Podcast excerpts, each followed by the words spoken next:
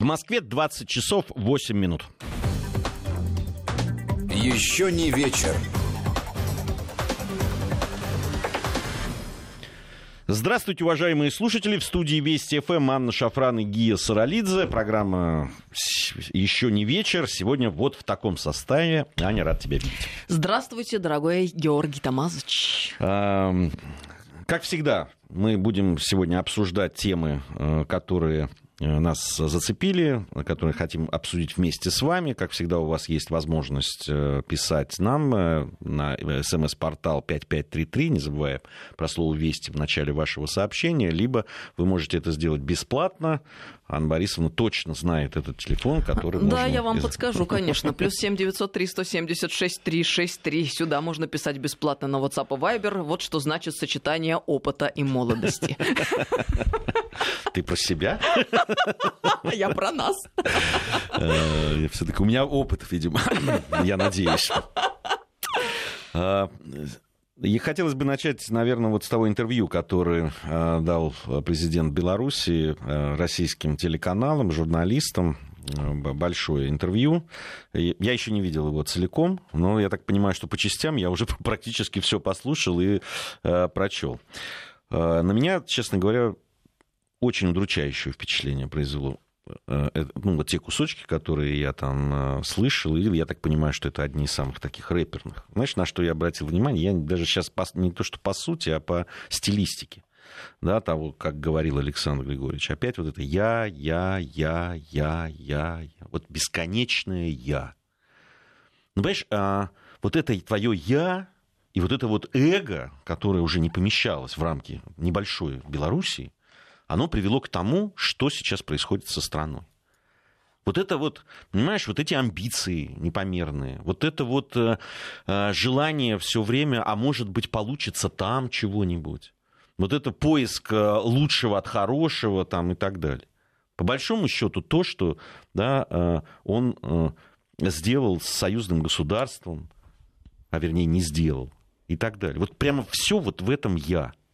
Вот в этом я, я, я. А с нашей стороны, ты думаешь, нету э, доли вины, что Безусловно. ничего не произошло с союзным государством? Безусловно. Знаешь, я слышала версию о том, что Чубайс э, Анатолий приложил серьезно руку к тому, чтобы Безусловно. не состоялся этот проект. Безусловно. Но все-таки э, да, у Александра Григорьевича даже если мы возьмем вот его риторику, и, которая менялась, и вот эти вот его эскапады, вот эти все, и э, такие вот э, на внутреннего да, там, зрителя направленные, там, это вот россияне нам здесь, значит, вот перекрыли что-то, ну, что ж делать, заберем у пенсионеров, заберем там у инвалидов, ну, как-нибудь пояса затянем и так далее. Это по отношению к России, которая, да, наверное, э, не, не на одном Александре Григорьевиче лежит все это. Э, э, вина в том, что действительно замечательная идея и вот этот посыл, который был, я помню, это был действительно, ну, для меня это был такой, знаешь, очень духоподъемная вещь, когда вот это союзное государство с Белоруссией, когда два народа очень близких, и с исторической одной памятью, и с устремлениями одними, и с языком одним и так далее. Вообще, да, просто один народ. И мне казалось, это так правильно, что это такой опыт и такое, знаешь, а, может, даже в хорошем смысле витрина да, того, как это может здорово быть, что потянутся и остальные. Но вот, к сожалению, не случилось. В том числе вот из-за этого. Я не говорю, что это единственная проблема, которая возникла. Но то, что она очень серьезная была, и, а, и то, что сейчас в Беларуси настроения такие, как они есть. А какие они есть? Я вот недавно, буквально вчера, нет, позавчера беседовала с а, коллегами и с коллегой из Беларуси. И мне совершенно, ты знаешь, другую картину представил коллега из белорусского телевидения по его глубокому убеждению, в любом случае большинство э, на стороне пророссийской находится и поддерживают Лукашенко. И он говорит, что и выборы давай, Лукашенко выиграл. Давай мы разделим. Я, я думаю, что он выиграл, скорее всего. Так, на тот момент выиграл. Сейчас, если бы прошли, я уже не уверен. Но тогда, если бы вот посчитали честно те голоса, которые были, я думаю, действительно он выиграл. Не 80%, но, скорее всего, выиграл. Вот. И, может быть, в Минске не выиграл. Но давай разделим. пророссийские настроения и за Лукашенко. Это не всегда совпадает, А, поверь мне. э, Просто я столько разговариваю с людьми. что- Согласна с тобой, что не всегда совпадает, но именно в этой конкретной беседе с этим конкретным а, человеком, который работает на белорусском телевидении, конечно, безусловно, на государственном, мы понимаем, что а, работая на такой работе, да, ты определенным образом, конечно, тоже мыслишь. А, Но, а, тем не менее, а, мы же понимаем, что носители там, традиционного консервативного взгляда это вот пока еще большинство, не только в нашей стране, но и в Беларуси. Думаю, да. И мне вот этот человек, я просто не называю его имя, там, могу назвать, но просто он мне не давал на это согласия, я не спрашивала, не предполагала, что буду об этом с тобой говорить. Он утверждает, что Лукашенко поддерживает все-таки сегодня большинство. Именно Лукашенко. И это не только пророссийские настроения. Почему? Потому что, а, что бы там ни говорили про его эго, и здесь, в принципе, а, в какой-то части я с тобой согласна, потому что мы с тобой, как люди, а, имеющие дело с информацией а, в самых разных видах, и в печатном, и в аудиовизуальном, а, наверное, чувствуем а, вот эту вот тонкую грань и стиль, да? Я с тобой согласна, что я много, действительно, и что эм, ну, в более адекватной форме его должно было быть, э, ну, чисто э, стилистически, да, и в словесном выражении меньше. Но э, даже при этом он тот человек, который сохранил Белоруссию, ну, извините, это оскомину набило, но это так, он сохранил страну целостной, а, производство сохранил, люди были обеспеченными, люди не нищенствовали. Давайте скажем тоже честно, и это большое достижение, а, в качестве гастарбайтеров а, белорусов а, ну, практически не было в нашей стране. Если и было, то это минимальное количество. В сравнении с украинцами, которых всегда было и есть много. Это о чем говорит? О том, что им в своей стране, белорусам, было ну, как-то более-менее адекватно жить. Не было там задачи ехать в Россию, чтобы зарабатывать для того, чтобы выжить. Ну, это же факт. В том числе и приезжали, были в строители из Беларуси, ездили. Ну, Ну, тогда так все, тогда все есть. Слушай, я приехал тоже. Ну, ну, я, человек вот перед тобой сидящий, который э, в свое время из Грузии, который очень любил, и я специально после университета московского вернулся в Грузию, я хотел там жить, работать и так далее. Понимаешь, но там э, в какой-то момент э, уже было, либо ты, э, да, там э, э, бегаешь все время вот с этими людьми, которые с автоматами, да, и их снимаешь там, и смотришь вот на все, что происходит. Вот. Либо э, ты безработный. И э, да, и с, с- какими-то непонятными перспективами там, и так далее. Я, я хотел ну, жить другой жизнью, заниматься другим. Я насмотрелся на эту войну, и в отличие от многих ребят, которые вот прям болеют, знаешь, как военкоры, которые начинают да, там, работать на войне, они потом вот всю, всю оставшуюся жизнь да, занимаются этим. Да, на Сашу Сладкова посмотри, мы с ним об этом, кстати, говорили. Вот об этом. А я не принял это, знаешь, мне, я, я больше не мог это смотреть, я не хотел больше на это смотреть. Вот просто не, нет и все. Знаешь, э, ну, когда ты просто все это тебе там во снах приходит и так далее, все, что ты видел, и просто тебя переворачивает. Я не смог привыкнуть к этому. Я уехал, да, уехал с другой жизнью. И слава богу, что есть э, великая да, страна с великим народом, который тебя принимает вне зависимости там, от, твоего, от твоей национальности там, и так далее, и судит по делам и по твоим способностям и так далее. Ну, вот, за что я всю жизнь буду благодарен России и русскому народу. Ну, понимаешь, э, здесь ведь, когда мы о Беларуси... Я последний человек, который там э, буду что-то говорить по поводу Лукашенко. Да, действительно, Белоруссия прошла очень сложный э, путь, но очень достойно. Ну, я всегда об этом достоин. говорю. Там А, не, бы- а поме- я там не было нищих стариков, там простые, не было да, брошенных вещи. детей Вот. там, и так это далее. же понимаешь? очень важно. Э, Там всегда еще, помимо прочего, э, чисто, красиво, приятно, туда хочется ехать и возвращаться. Но это серьезные показатели, немаловажные. Отношение к старикам и детям, гей, но это же фундаментальные вещи. Да, но понимаешь, у человека, вы только что тут недавно говорили о монархии, да? И, об, и об ответственности человека, который берет на себя все, всю фактически, да, там, все бразды правления и всю ответственность за страну и народ.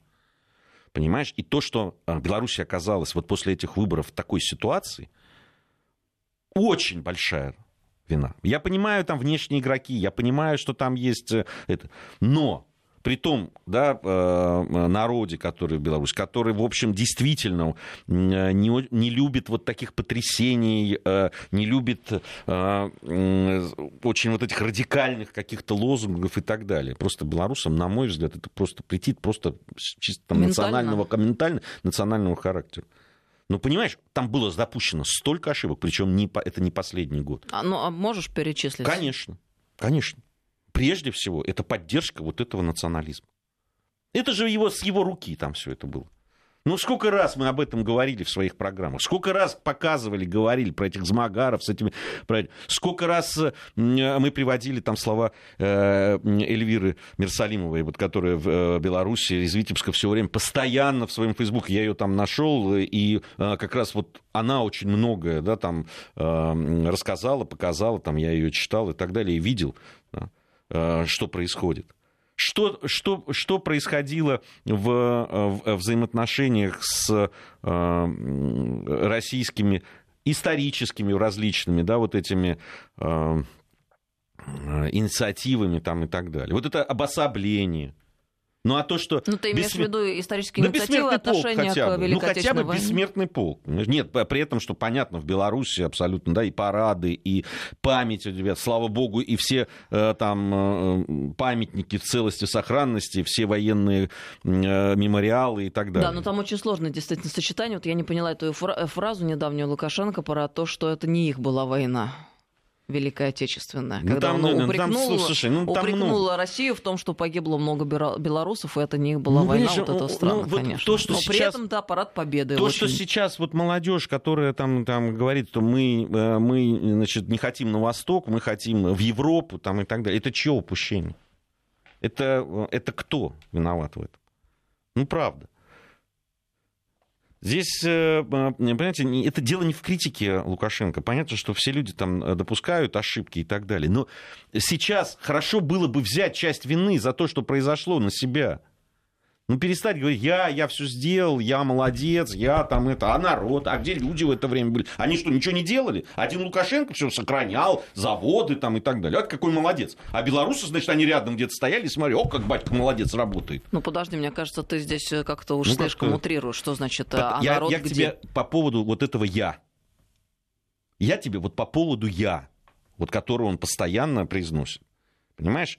Мне хотелось бы, чтобы человек, который там на себя взял вот эту ответственность и который, в общем, привел страну к тому, к чему привел, да, сейчас сколько хочешь, можно и на Польшу, на Литву, там, на Соединенные Штаты Америки, это все понятно. Но а... не без его ошибок это. И хотел, хотелось бы, чтобы он признал, в том числе и э, вот эти вот да, действия сразу после выборов, э, которые очень сильно многих людей против него настроили. Какие именно ты имеешь э, Я имею в виду э, силовые акции. А, ну здесь, да, согласна. Но ты знаешь, я вот еще э, что не могу не принимать во внимание, для меня это важно. А, знаешь, только сильный человек а, способен, а, ну, во-первых, осознать, а во-вторых, произнести вслух некоторые вещи. Да, что-то он не сказал, ты только что это упомянул, но мне кажется, проехать по заводам, которые объявили забастовки, выходить к людям, когда там, тебя встречают э, с какими-то негативными лозунгами в твой адрес – и э, вот так как на духу с людьми поговорить, это вообще-то дорогого стоит, и далеко не каждый лидер на это способен. Но и э, ведь э, это было несколько эпизодов, и переживая каждый раз, ну, в какой-то степени там даже там унижение, да, со стороны этих людей, ведь у него не опускались руки и не опустились до сих пор. Он продолжал несгибаемо, последовательно, систематически идти и делать вот это дело. Мне кажется, это очень серьезный показатель действительно сильного волевого человека, действительно того человека, который может быть а, правителем и обладает необходимыми качествами, и того, который в состоянии сохранить, осознав вовремя свои ошибки. Э, да, безусловно, здесь и наша страна огромнейшую роль сыграла и сыграет еще, а, но вот эти лидерские качества, которые есть у Лукашенко, но это дорогого стоит. И в условиях сегодняшних, в которых в целом мир существует, в условиях кризиса вообще лидерства – и харизматичных людей в самых высших эшелонах власти, Лукашенко может быть один из последних, один из магикан последних, да. Но а, я сейчас уже немного там переосмыслила, да, происходящее. Я думаю, я уже не мыслю пессимистически. Я думаю, что сейчас уже начинается новое время, будут новые люди приходить, и не надо так говорить, вот последняя уходящая натура. Нет. Но просто он из той гвардии, вот э, последний, и э, такие лидеры нужны. Мы можем, конечно, его критиковать и справедливо критиковать за все то, что ты сейчас обозначил. Да, но те заслуги, которые, безусловно, есть у него, ни в коем случае нельзя отметать. Особенно в сравнении с тем, что происходит в других э, республиках постсоветского пространства. Та же самая Грузия, Армения, Украина, что там говорить. Ну, Лукашенко, извините меня, это мужик с череслами. А. Это круто, это мощно, это правильно, я его уважаю. А, Наверное, да. Наверное, да. Там есть за что уважать, я еще раз говорю, есть за что критиковать. Там пишут, вот не надо теперь его критиковать, лить воду на мельницу чью-то там и так далее. Вы знаете, я не политик, я журналист, да, радиоведущий. Я говорю то, что вижу, и то, что считаю э, необходимым говорить. Это здесь в данном случае да, от меня все, все прекрасно знают, э, сколько достается той же так называемой оппозиции да, белорусской, которая вообще непонятно куда тащит страну. Хотя ну, понятно. Про национализм я с тобой абсолютно согласна и солидарна, да. Ну просто я вот стараюсь, не, не то, что я стараюсь взвешивать, взвешивая все за и против, я все равно вот такую позицию имею. Хотя вот то, что я, честно говоря, не была там в последнее время в, там, в Минске, в городах белорусских, да, мне рассказывали, что там таблички на улицах на двух языках, на белорусском и на английском. Вот правда ли это? Мне рассказывали неоднократно, что это так есть. Это довольно странно, учитывая, что существует союзное государство, где государственный язык русский. Ну, а, я думаю, что просто это трасса, которая связывает Западную Европу через Белоруссию, как Россию Минск? там, и так трасса, далее. Ну, а город? Нет, ну в, в Минске э, там может, ну, может быть там есть, у нас тоже есть английские название. И даже в, в, на каких-то линиях э, там на английском произносили название. Я согласна, но далее. русский язык государственный в Беларуси. Без, безусловно, один из. Ну да, почему нет на государственном языке, а по-английски есть? Не, ну, ну что, там нет русских названий? Вот по- по-белорусски и по-английски. А напишите нам, пожалуйста, нас в Беларуси слушают. Я знаю, вы присылаете сообщения с Беларуси. На каком языке таблички в Минске? Ну, интересно. А, вот смотри, меня базарной бабкой назвали. Ну зачем же вы так? Лариса Алексеевна, ну что же вы, из Львова тем более. Так, так, так меня... Лариса Алексеевна, это вы несправедливы по отношению к Георгию Так, хорошо, давай дальше мы двинемся. Э, сегодня э, приговор огласили Михаилу Ефремову. Э, я специально, и это была моя принципиальная позиция, я не обсуждал все перипетии, да, там происходящие. Аналогично. Да, которые происходили. Я, по сути, хотелось бы сказать. Я, я несколько раз высказывался просто о том, что трагедию, причем не одного человека, а трагедию того человека, который погиб, трагедию его семьи, близких, и трагедию, на мой взгляд, Михаила Ефремова превратили в фарс абсолютно да, там, э, стараниями в основном адвокатов и той, и другой стороны. И об этом говорили, и говорили, что это не, не наша, конечно, традиция, пришла она, безусловно, вот это э, да, там, там же, нам же говорили, что на Западе вот эта вот соревновательность, вот это вот как здорово, как прекрасно, там вот это, э, вот, вот мы увидели, да, соревновать и все прелести вот, этой, вот такого судебного процесса, когда он превращается просто в мне кажется, во второе отделение шоу, ну, которые там телевизионных, которые вот на такие темы там муссируются и разговаривают люди. Между тем, это действительно трагедия. И действительно трагедия. И в том числе, я считаю, Михаила Ефремова. Он, безусловно, виноват. И, безусловно, он сейчас получил ну, суровый приговор. Потому что, ну, вот сегодня мы видели, были опубликованы во многих и телеграм-каналах, вообще в социальных сетях многих. Статистика, Ста- по, статистика такого рода по, по такому рода нарушениям, да. А вот давай людям зачитаем. Давай, Это да. из телеграм-канала Ход Конева. Статистика. Значит, По части 3 и части 4 статьи 264 Уголовного кодекса ДТП со смертельным исходом, в том числе в состоянии опьянения, в чем обвиняют Ефремова, судя по статистике судебного департамента при Верховном суде, за 2019 год было осуждено 3177 человек, 1886 э, к лишению свободы, из них один, а, 1231 а, к условному. По реальным срокам ситуация такова. Внимание, до одного года 202 человека, от, от одного до двух лет 778 человек, от трех до пяти лет 288 человек, от пяти до восьми лет 36 человек и от восьми до десяти лет один человек. То есть это надо было постараться, чтобы получить такой суровый срок себе в результате судебного разбирательства. Ну, э, ты знаешь, у меня есть одна версия. Мне кажется, что э, Михаил Ефремов до последнего, и даже сейчас, мне кажется, еще не осознал, что с ним произошло. Мне кажется, вот это вот актерское плюс э, Плюс вот э, то состояние, Феерия, в котором он... алкогольно-наркотическая да, и актерский инфантилизм. Да, Прошу прощения, он присутствует все таки у многих. Да, он не просто артистов. присутствует, а, видимо, он, он серьезный очень был. Потому что вот у меня все время ощущение было, когда я слушал то, что он говорит иногда, э, было полное вот ощущение, что он ему, ему кажется, сейчас придет кто-то, скажет, стоп, снято, все, все, э, всем спасибо, все свободны. И он выйдет и пойдет и будет жить дальше вот той жизнью, которой он жил. Вот полное ощущение, что э, человек воспринимает все происходящее с собой некой такой театрализованной, да, там, съемкой, не знаю, театральным действом таким. Я, я вот, правда, меня не покидает это ощущение что вот он, он сейчас... И знаешь, мне кажется, что с ним очень такую серьезную плохую шутку сыграло то, что его отпустили сразу под домашний арест. То есть у него была иллюзия mm. того, что он может избежать наказания. Мне кажется, что да. Вот правда. Мне кажется, что да. Но мы продолжим разговор после новостей. Еще не вечер. Продолжаем нашу программу. Анна Шафран, Гия Саралидзе в студии Вести ФМ.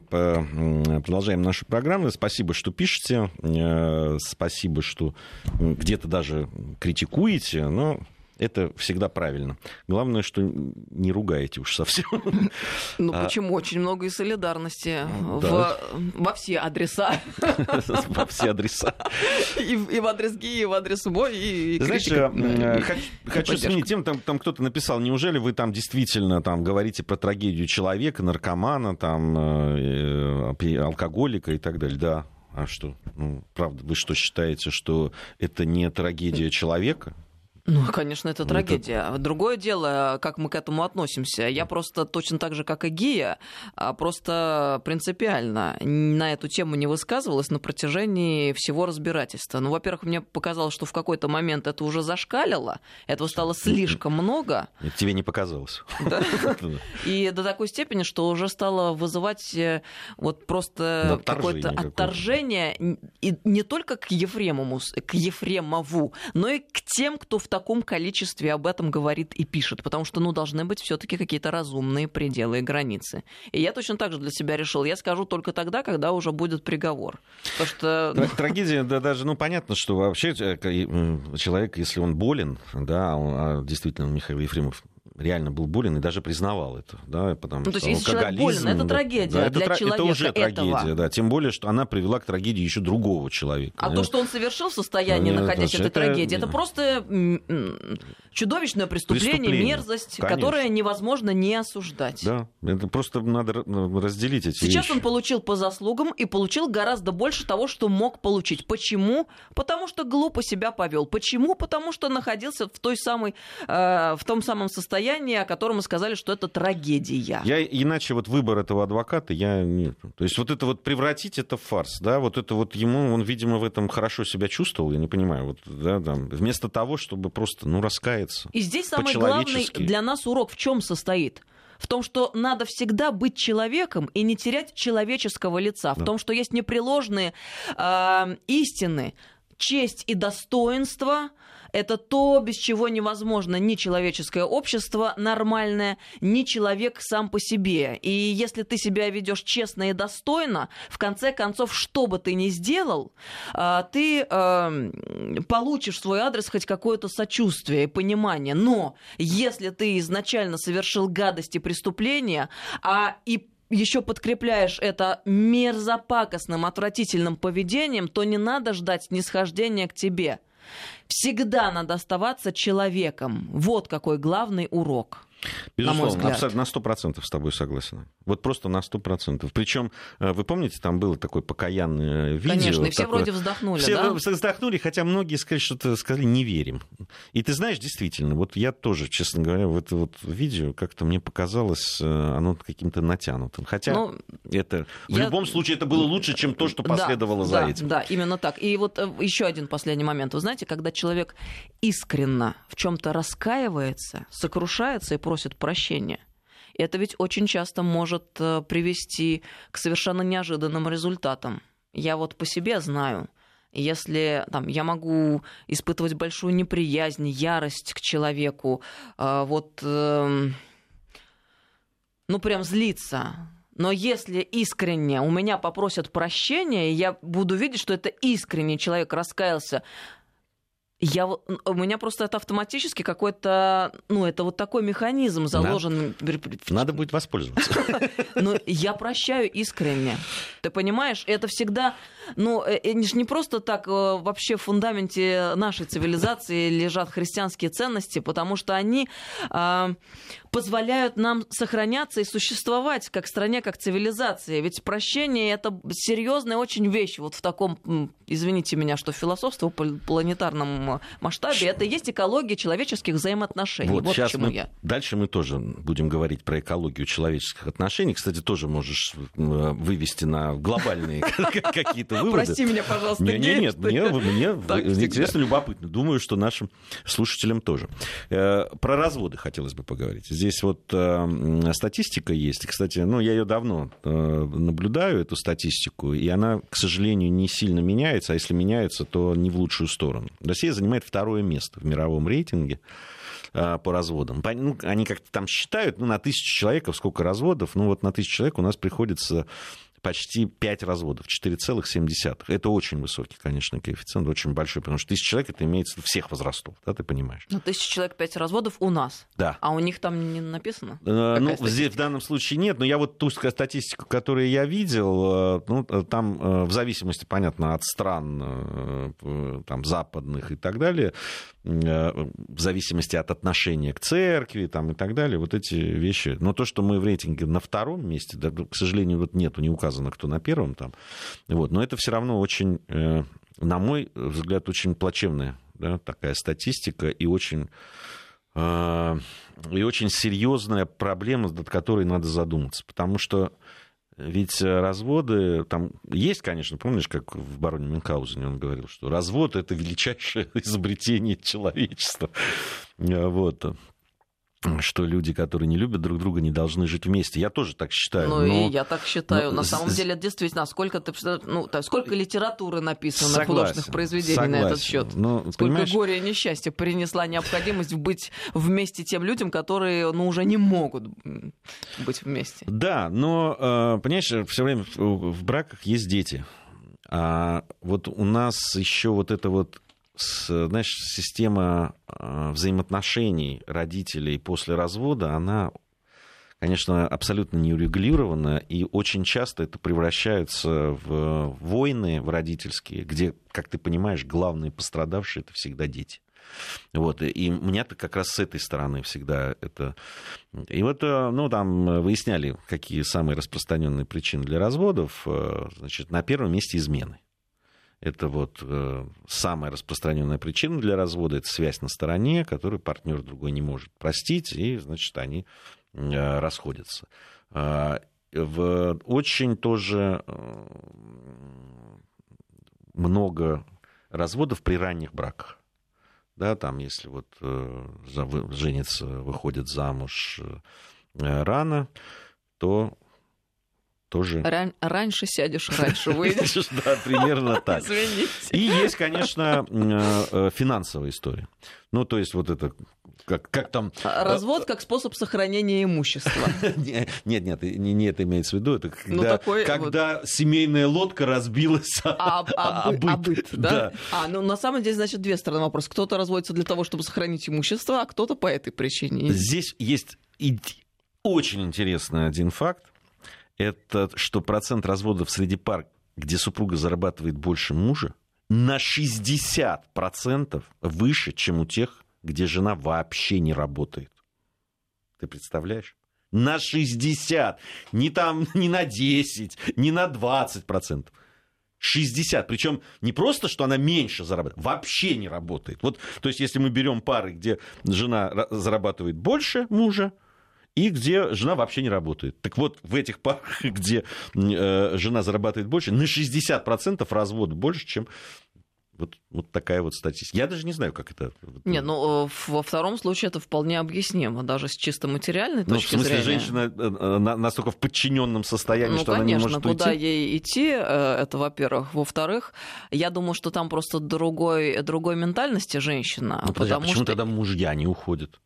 Ну, ей-то ладно, некуда идти. Ему-то А я есть. вот объясняю тебе, Да. женщина другой ментальности, потому что это, э, как мне кажется, женщина-женщина, потому что те, которые зарабатывают больше, это женщины-амазонки, у них очень сильное мужское начало, и она всегда наконец с шашкой, а это ненормально. Изредка стреляя по прохожим. Э, Да, а это может создавать дискомфорт, конечно же, тому мужчине, который находится в этот момент рядом с ней. То есть мы же понимаем, что гармония взаимоотношений и семейных, и просто между мужчиной и женщиной, она состоит в том, что, ну, в идеале, в идеальном выражении, мужчина должен быть мужчиной со всеми мужскими качествами, а женщина должна быть женщиной. Что такое женщина?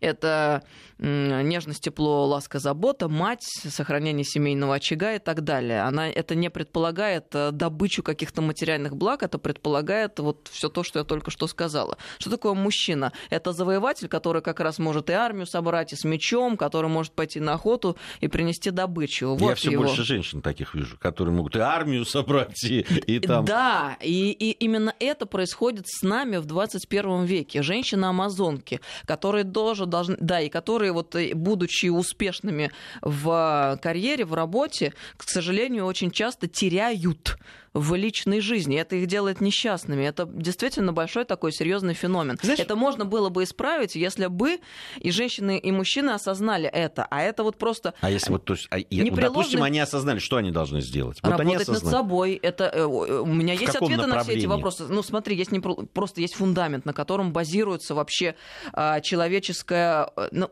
жизнь вообще базируется, жизнь. В принципе, жизнь и э, человеческие взаимоотношения в частности. Вот никуда не денешься от того, что есть мужское начало и женское начало, и синергия, и слияние этих энергий. И а, э, э, это есть начало-начал Вселенной. Вот почему, кстати говоря, Я гомосексуализм... же сказал, не- что ты все-таки выйдешь ионосферы. никогда не может считаться а, нормой, э, если мы действительно зрим в корень, потому что гомосексуализм не подразумевает обмен, необходимый для жизни обмен противоположных энергий. Там а, а, э, энергии одного пола, они не дают той самой синергии, необходимости, э, ко- которая дает возможность э, вос- воспроизводства нормального. То есть мужское и женское начало. Для, если мы хотим достичь гармонии, то э, мы должны стремиться к тому, чтобы быть воплощением этой энергии. Женщина. Ну, вот смотри, и я в данном случае, я, кстати говоря, серьезно поменяла свой взгляд э, на этот вопрос в последнее время. Да. И если бы ты мне раньше сказал, там, что-то начал говорить про женщин, которые не работают, э, я бы, знаешь, ну, не то чтобы, нет, не с пренебрежением, но с некой долей, со- долей сочувствия посмотрел бы на этих женщин. Подумал, боже мой, ну какая-то ужасная жизнь. Находиться в состоянии полной зависимости, не иметь собственных источников благосостояния, там, постоянно вот спрашивать, ждать чего-то и так далее. А сейчас я совершенно иначе смотрю на это. Да я ты. думаю, что это и есть женщина в своем абсолютном выражении, а, та женщина, которая которой надо бы стремиться в идеале всем О, женщинам. ты да, знаешь, да, да. ты может быть. Ну, Я щас не- не поэтому- я- я точно же- понимаю, ты же что сейчас- наполовину. Да. И в восточном обществе, мне кажется, Да. это более здраво устроено. Там все-таки по-другому это как-то, нет? А, ну, вот как, если там брать какую-то патриархальную семью, там, с точки зрения, да, там, ну, я не знаю, там, в селениях где-то и так далее. Ну, там, в больших городах уже давно не так. Ну вот Э, смотри, когда вот есть мать, она мать семейства, Да. она же по- взамен того, что она посвящает всю свою жизнь семье, она получает колоссальное уважение как мать. Ты знаешь, э, в, очень часто умеют это сочетать. Вот, и работу, и каким-то образом э, и семью, и так далее. Э, Хотя понятно, что ну, такие же проблемы возникают.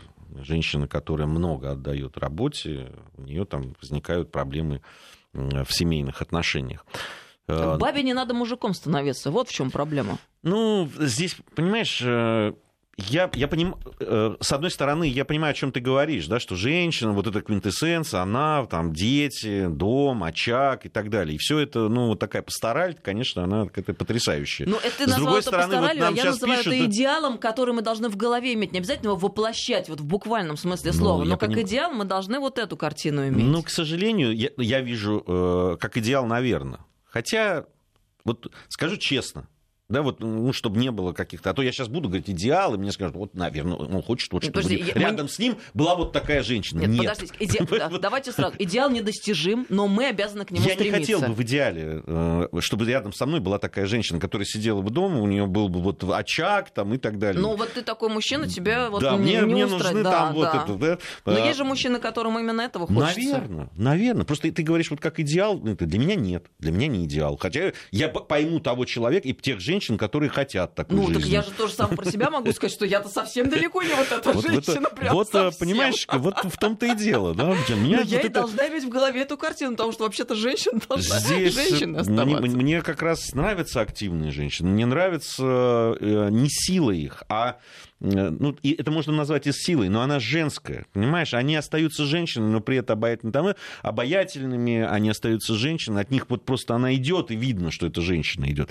Но они, понимаешь, какие, они целеустремленные, они чего-то там хотят добиться, они чем-то занимаются, они э, при этом остаются матерями, женами, там, любящими и так далее. Вот все-таки вот такой тип женщин, они ведь даже э, в даже будучи, да, там, допустим, домохозяйкой, у меня бабушка такая была, Марфа, она же была из старообрядцев, Которая держала семью которая вот так. вот так она, понимаешь, там ее вся деревня боялась, понимаешь? И да, тоже, знаешь, такая, а, там домохозяйка. Но она дома сидела, да, там все время коровы, там... эти- Слушай, это называется матриарх. Да, как я читала недавно про Не, ну. плантагенетов, там, в общем, война алые и белые розы, да, в Англии, там, не помню, по какую династию, но, в общем, это матриарх семьи.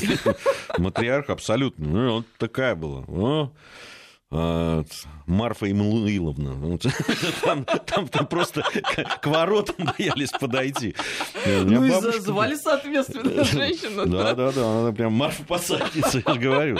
Вот, причем вот это вот еще образ, это такой, знаешь, старообрядческий, там, это, это не, ну вот, вот, да, это сельская женщина, там, да, фактически необразованная, там, и так далее. При этом ну, просто она, у нас там было 8 двоюродных братьев, там, она только посмотрела на нас, в нашу сторону, выстроили все, и, и все пошли шагом. И- и. Достаточно было одного взгляда. Одного взгляда, да. Ну, если она там, если она там сказала, там, ах, вы аспиды, то все, тогда уже это значит, уже надо... Всё, это край. Это край, да. Так подожди, она же замужем же была же за дедом? Конечно, дед Сергей был тихий, спокойный, замечательный чел- человек. Вот. Был за Марфой, как за каменной стеной. Безусловно. Нет, ну он мог тоже так. Марфа все-таки как-то, Ну, знаешь... и ну, Марфа в этот момент понимала, что ну, Марфа, надо было проявить. Вот. Как- Как-то это... Нет, они прекрасно Она была мощной шеей. Да, она была очень, очень таким человеком э, с невероятным характером. То, что я тебе про то, что это вовсе не значит, что если там дом занимается домашним хозяйством, то это, знаешь, так, это такая вот какая рохля, тюхля такая. Нет, женщина... Это, и в данном случае всегда наличие характера у женщины это очень а, привлекает. Да? Да. Спасибо, Гея, ты сейчас воодушевил. Да, да, да, да. Вот. Так, а какой мы синтез-то из наших тезисов с тобой сделаем по поводу ну, э, истории, с которой мы начали? Ну нет, мы, мы что значит, э, мы просто поговорили, поговорили о том... Нет, я все таки меня пугают эти цифры. Ты знаешь, вот это мы с тобой там и про... Э, вот, кстати, вот по поводу последнего мы говорили о том, что женщины, которые там больше зарабатывают и так далее, это не значит, что мужчины задевают, там, ну, их эго задевает то, что женщины больше зарабатывают, и они на фоне этого берут и уходят. Ничего подобного. Нет, я думаю, там, конечно, там, другая причина, да, там, которую, да, о которой я обозначил вообще-то. Да, женщины, они, значит, э, в общем, э, в данном случае, если им партнер не подходит, они спокойно, значит, это э, семью разрушают и уходят. Вот, и их особо не беспокоит там, да, там какие-то эти проблемы. Вот. Но я считаю, что с этим надо что-то делать, в том смысле, что все-таки у нас заложники это дети всех этих ситуаций. А, а делать понятно, что. Ты знаешь, мы никуда не денемся от той темы, которую мы начали разминать активно в последнее время. А, когда мораль, нравственность и дух, и именно а, это воспитание, оно просто необходимо, и именно эти понятия должны лежать в основе а, нашего общества. Не экономическая польза. Вот э, никуда нам не деться, отвечая на вопрос, что первично, дух или материя, мы должны себе наконец-то честно ответить на этот вопрос, и исходя из этого дальше выстраивать наши и общественные отношения, и государственное устройство. Вот что я думаю. Ну, и мне кажется, все-таки нам нужно вот э, что-то делать. Разводы все равно будут. Мы Конечно, никуда будут. от этого не денемся, и в том числе разводы, где семьи, где с детьми. Нам нужно делать вот это вот... Но мы должны об... минимизировать. А, а, а для стороны, этого надо работать с сознанием да. человека. И... Безусловно. И здесь сознанием, с другой стороны, надо работать, чтобы люди делали это цивилизованно. Но это чтобы уже люди делали это так, чтобы не ранить детей. База, правовая база, о которой ты говоришь, и да, ей уже давным-давно надо бы заняться как следует, а у нас mm. почему-то... Вот просто вот это вот доразводная, вот это, да, добракоразводная какая-то медиация, да, их называют, ну просто разговор, чтобы людей готовили к тому, что будет дальше. И что у них есть дети, которых, о которых нужно подумать в этот момент, потому что люди эгоисты в этом смысле. Да? Они заняты своими проблемами, кто-то обижен, кто-то там в предвкушении новой жизни и так далее. И они забывают о том, что вот здесь дети остаются. И что для них это страшный стресс, и что для них это травмы. И, и здесь вот надо свой эгоизм этот прижать и там все-таки подумать о том, как... Я не говорю, что ну, обязательно жить. Ну, не можете жить, не живите. Это действительно так. Но все-таки нужно подумать о том, чтобы минимизировать да, вот, э, все, все, весь этот удар для детей. Ну что, все на этом. Да. Всем доброго вечера, друзья. Гия Саралидзе Анна Шафран. Услышимся с вами.